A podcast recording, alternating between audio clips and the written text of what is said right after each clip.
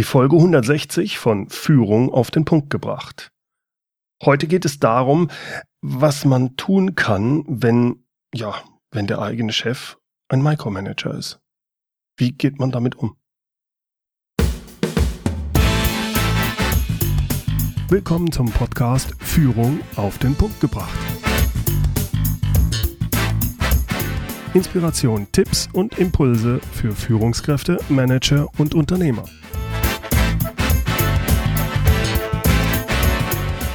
Guten Tag und herzlich willkommen.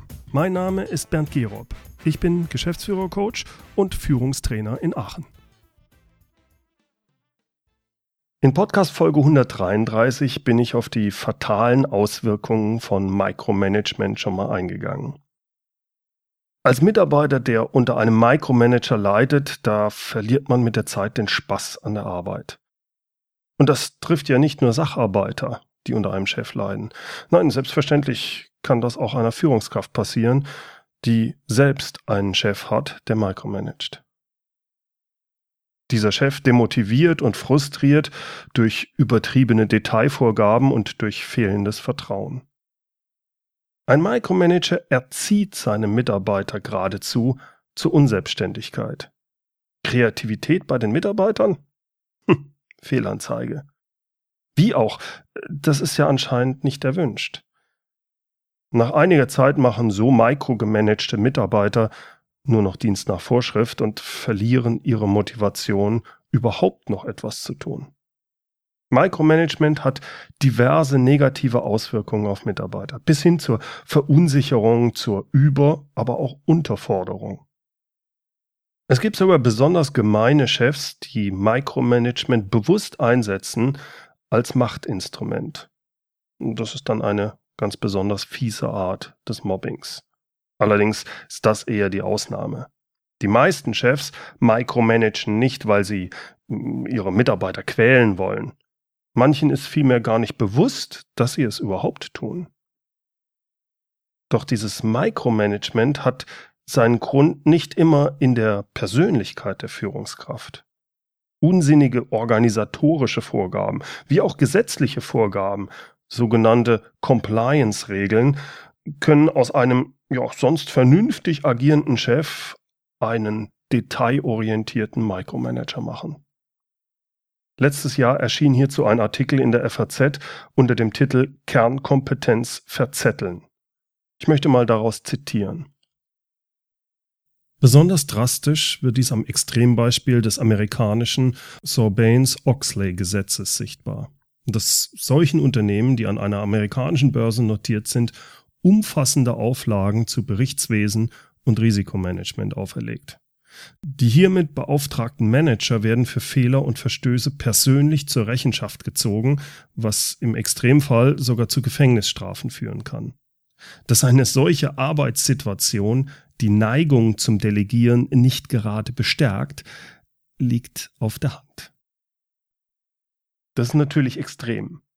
In solchen Positionen bleibt der Führungskraft gar nicht anderes übrig, als zu micromanagen. Als gemicromanagter Mitarbeiter gibt es in einer solchen Situation nur die Möglichkeit, love it or leave it. Sie haben gar keine andere Chance, als es zu akzeptieren da man die Gesetzeslage ja nicht so einfach verändern kann oder wird, ist die Option des externen Changes hier gar nicht gegeben. Also love it or leave it. Aber gehen wir auf die anderen Fälle von Micromanagement ein. Wie können Sie als Mitarbeiter mit einem Chef umgehen, den man jetzt nicht zum Micromanagement gezwungen hat, aufgrund von rechtlicher Vorgaben, sondern der aufgrund seiner ja, Persönlichkeit so agiert? Was können Sie tun, um sich bei so jemandem Freiräume zu schaffen und den Spaß an der Arbeit nicht zu verlieren? Können Sie so jemandem vom Micromanagen abbringen? Bevor wir darauf eingehen, will ich Ihnen fünf Typen von Micromanagern vorstellen. Dabei ist es wichtig, deren Motivation zu verstehen, um zu wissen, warum sie es tun. Die wenigsten dieser Micromanager treten in der Realität wirklich in Reinform auf. Und natürlich gibt es auch Überlappungen und viele sind nicht so extrem, wie ich das vielleicht im Folgenden schildere. Der erste Typ des Micromanagers, das ist der Kontrollsuchti. Ihn prägt, dass er alles unter Kontrolle haben möchte. Er hat eine fast panische Angst vor Kontrollverlust. Er will Klarheit und Berechenbarkeit. Er will über alles und jeden informiert werden. Für ihn ist Planung und Kontrolle etwas ganz Entscheidendes im Leben. Diese Angst vor Kontrollverlust hängt häufig mit fehlendem Selbstvertrauen zusammen. Als zweites gibt es den Null-Fehler-Fordernden. Das ist jemand, der ja fast körperliche Schmerzen empfindet, wenn irgendwo Fehler in einem Prozess oder einem System auftreten. Denn Fehler sind per se böse. Fehler sind für ihn immer und überall unbedingt zu vermeiden. Tja, und da er niemandem traut, so auf Fehlerfreiheit zu achten wie er selbst, muss dieser Micromanager einfach vieles selbst in die Hand nehmen oder zumindest sehr engmaschig kontrollieren. Sonst wird das nix. Einen Satz hört man von ihm sehr häufig.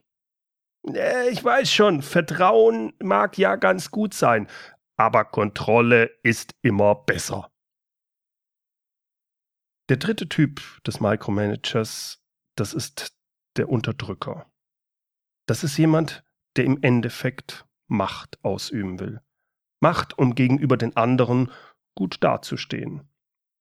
Wenn seine Mitarbeiter alles selbst könnten, tja, dann bräuchte man ihn ja vielleicht nicht. Das kann ja nicht sein. Und deswegen behält er gerne wichtige Infos für sich und muss deshalb leider micromanagen. Weil die Mitarbeiter können es ja nicht.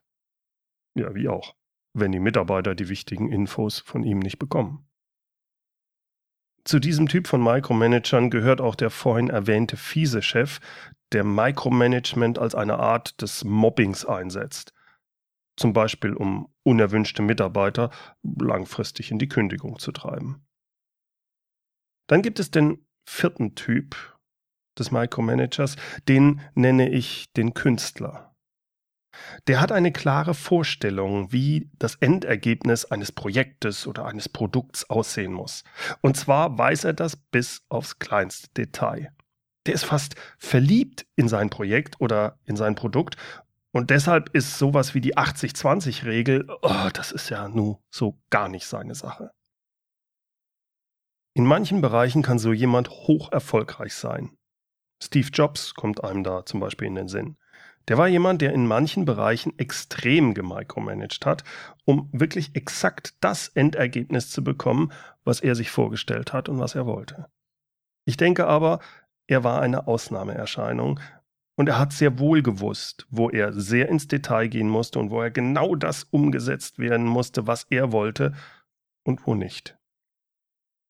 Also Vorsicht, wenn Sie als Chef jetzt glauben sollten, ja, genau, das bin ich, ein Künstler, ich kann nicht anders. Äh, das glaube ich nicht. Gehen Sie eher davon aus, dass Sie nicht zum Typ des Künstlers gehören. Oh, oder haben Sie schon ein Apple-vergleichbares Unternehmen aufgebaut? Der fünfte Typ des Micromanagers, das ist der Experte. Genau in dieser Kategorie habe ich mich zu Beginn meiner Karriere befunden.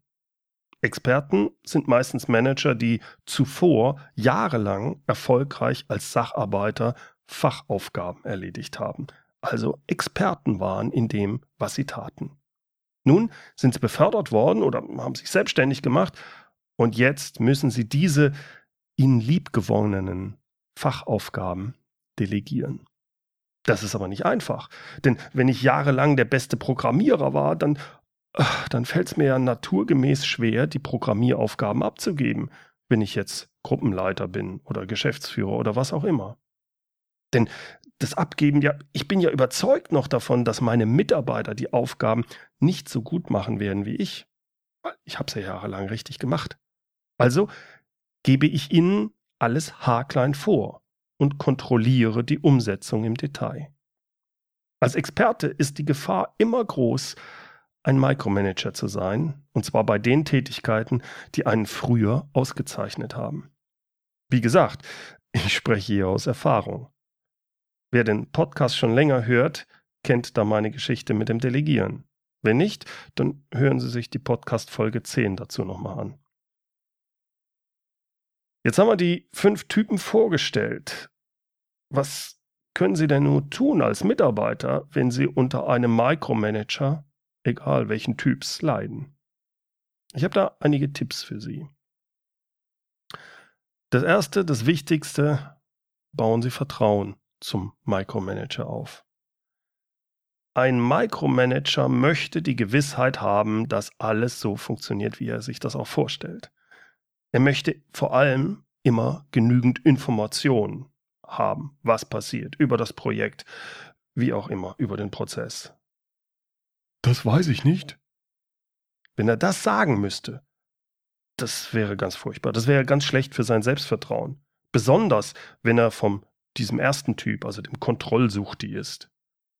Deshalb gehen Sie auf Ihren Chef zu, bieten Sie ihm aktiv an, über den aktuellen Stand Ihrer Projekte regelmäßig zu berichten, so häufig wie er das braucht. Klären Sie genau, was Ihr Chef haben möchte. Was braucht er wirklich und zu welcher Zeit? Und in welcher Form? Was sind seine Erwartungen, damit er das gute Gefühl hat, ja, es läuft gut? Wie bekommen Sie es hin, dass Sie seine Motivation befriedigen. In diesem Zusammenhang ganz wichtig, verstehen Sie die Ängste eines Micromanagers und versuchen Sie durch Ihr Verhalten dem Micromanager diese Ängste zu nehmen oder sie zumindest abzubauen. Der Kontrollsucht, die hat eine panische Angst, in eine Situation zu geraten, wo er vor anderen, Kollegen oder sogar vor dem eigenen Chef, irgendwie blöd dasteht. Und zwar deswegen, weil er etwas nicht weiß. Etwas nicht weiß, was eigentlich er wissen sollte, was in seinem Bereich passiert. Das ist ganz furchtbar für ihn. Beim Typ 2, also dem Null-Fehler-Forderten, da ist es etwas anderes. Der will sich nie nachsagen lassen, dass unter seiner Rigide Fehler passiert sind. Das ist seine Angst, dass man ihm das vorwerfen könnte. Der Typ 3, also der Unterdrücker, der hat ganz klar Angst davor, entmachtet zu werden. Der verbindet Wissen und Information mit Macht und seiner Autorität. Seine Angst kann auch darin bestehen, dass er glaubt, überflüssig zu sein oder zu werden, wenn er als Chef keinen Informationsvorsprung mehr hat. Also hält er Informationen zurück. Ihm diese Angst zumindest zum Teil zu nehmen, das ist ein langfristiger Prozess, und nicht einfach. Es ist aber möglich. Die Angst des Künstlers, das ist die Befürchtung, dass sich die Mitarbeiter mit einer minderwertigen Lösung zufrieden geben könnten. Und seien wir mal ehrlich, eigentlich sind alle Lösungen, die nicht auf seinem Mist gewachsen sind, minderwertig. Haben Sie den Typ des Künstlers als micromanagenden Chef, dann versuchen Sie genau herauszufinden, welche Bereiche ihm wirklich wichtig sind und bei welchen Bereichen er unter Umständen doch einer 80-20-Regel oder einer Lösung von jemand anderem zustimmen könnte. Der Micromanager des Typs Experte, wie gesagt, der hat Angst vorm Delegieren. Eine Möglichkeit ist zum Beispiel, dass er in der Vergangenheit schon mal schlechte Erfahrungen gemacht hat. Er gibt deshalb lieber im Detail vor, wie etwas zu erledigen ist. Es kann auch sein, dass er die Rolle der Führungskraft noch nicht richtig angenommen hat. Er braucht es noch. Er braucht es innerlich für sein Selbstwertgefühl noch als Experte gebraucht und angesehen zu werden. Es gibt ihm ein gutes Gefühl. Sein Selbstwertgefühl basiert noch hauptsächlich darauf, dass er sich als den Experten sieht, anstatt dass er sich als Führungskraft und Manager definiert. Also er ist noch nicht in der Rolle der Führungskraft wirklich angekommen. Ich kann das deswegen so genau sagen, weil ich weiß, dass es bei mir zu Beginn meiner Karriere genauso war. Nun, vielleicht sagen Sie als Mitarbeiter jetzt, aber Gerob, das kann doch nicht meine Aufgabe sein, meinem Chef die Angst zu nehmen. Äh, natürlich steht das nicht so in ihrer Stellenbeschreibung. Das ist schon klar. Es ist aber günstig, wenn sie sich so verhalten und lernen, wie ihr Chef tickt. Ja, Sie haben recht. Sie müssen sich Ihrem Chef anpassen, ob Ihnen das gefällt oder nicht. Äh, es tut mir leid, das so zu sagen, aber Sie sind abhängig beschäftigt, abhängig von Ihrem Chef. Und ich betone dabei das Wort abhängig. Sie haben immer die Wahl. Love it, change it or leave it.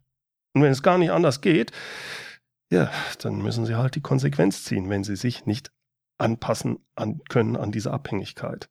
Dann müssen Sie einen anderen Job besorgen oder sich selbstständig machen. Aber bevor Sie in diese Richtung denken, probieren Sie es doch erstmal aus. Wissen Sie was? Es kann auch wirklich spannend sein zu lernen, wie der eigene Chef tickt und wie man es hinkriegt, psychologisch intelligent ihn zu führen. Wenn Sie das als Herausforderung begreifen, wie schon gesagt, dann kann das richtig Spaß machen. Ein weiterer Tipp, kommen Sie immer mit Lösungen. Wenn es Schwierigkeiten gibt, gerade beim Micromanager, dann berichten Sie diese Schwierigkeiten sofort an ihn. Aber überlegen Sie sich immer vorher eine oder mehrere Lösungen und geben Sie die auch als Option, als Möglichkeit ihm vor, wenn Sie, die, wenn Sie das Problem vorstellen. Denn Ihr Chef wird klar, der wird entscheiden wollen, aber er wird es wohlwollend aufnehmen, wenn Sie nicht nur mit dem Problem, sondern auch mit Lösungsvorschlägen kommen. Wenn Sie das so eine Zeit lang so machen, dann bauen Sie Wohlwollen und Vertrauen auf. Nach einiger Zeit und unter der Beachtung der typischen Feedback-Regeln können Sie ihm dann auch vorsichtig mitteilen, dass und wo Sie sich gemicromanaged fühlen. Machen Sie dann einen Vorschlag, wie es besser wäre, wie Sie es gerne hätten und vor allem, welche Vorteile es für Ihren Chef hätte, wenn man das so machen würde. Wenn Sie das geschickt machen und besonders auch auf seine Motivation und dann auf seine Vorteile eingehen, dann haben Sie eine gute Chance, etwas zu ändern. Aber seien Sie nachsichtig mit Ihrem Chef. Fangen Sie bei sowas mit kleinen Veränderungen an und bauen Sie so weiter Vertrauen auf. Die gute Nachricht ist, nur wenige Menschen werden als Micromanager geboren. Sie verhalten sich irgendwann in einer bestimmten Art, weil sich die Situation ihre Persönlichkeit so ergeben hat. Die meisten können sich aber wieder zum Positiven verändern. Die schlechte Nachricht ist, sich zu ändern, das braucht Zeit. Auch bei Ihrem Chef. Das war's mal wieder für heute. Herzlichen Dank fürs Zuhören. Wie immer gibt's die Shownotes mit allen Links unter www.mehr-führen.de Schrägstrich Podcast 160 und führen mit UE.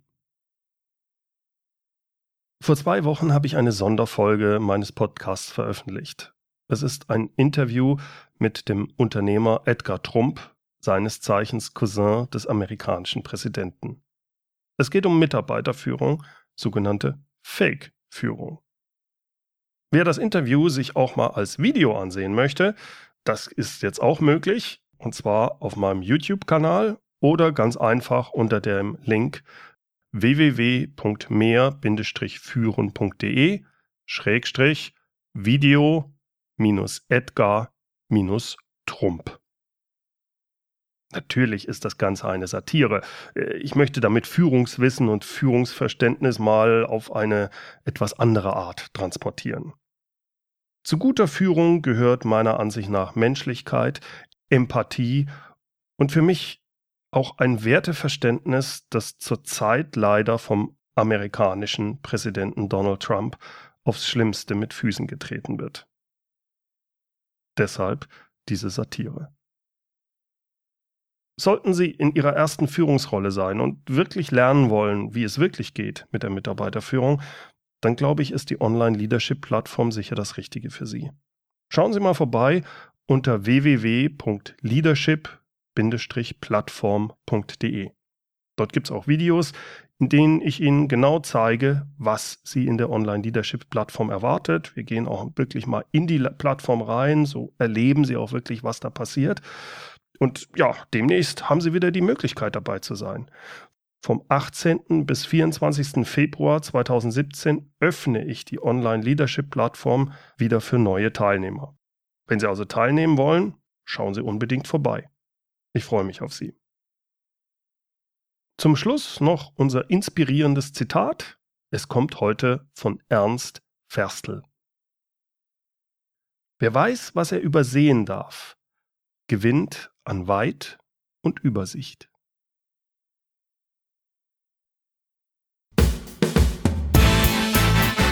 Herzlichen Dank fürs Zuhören. Mein Name ist Bernd Gerob und ich freue mich, wenn Sie demnächst wieder reinhören, wenn es heißt Führung auf den Punkt gebracht. Inspiration, Tipps und Impulse für Führungskräfte, Manager und Unternehmer.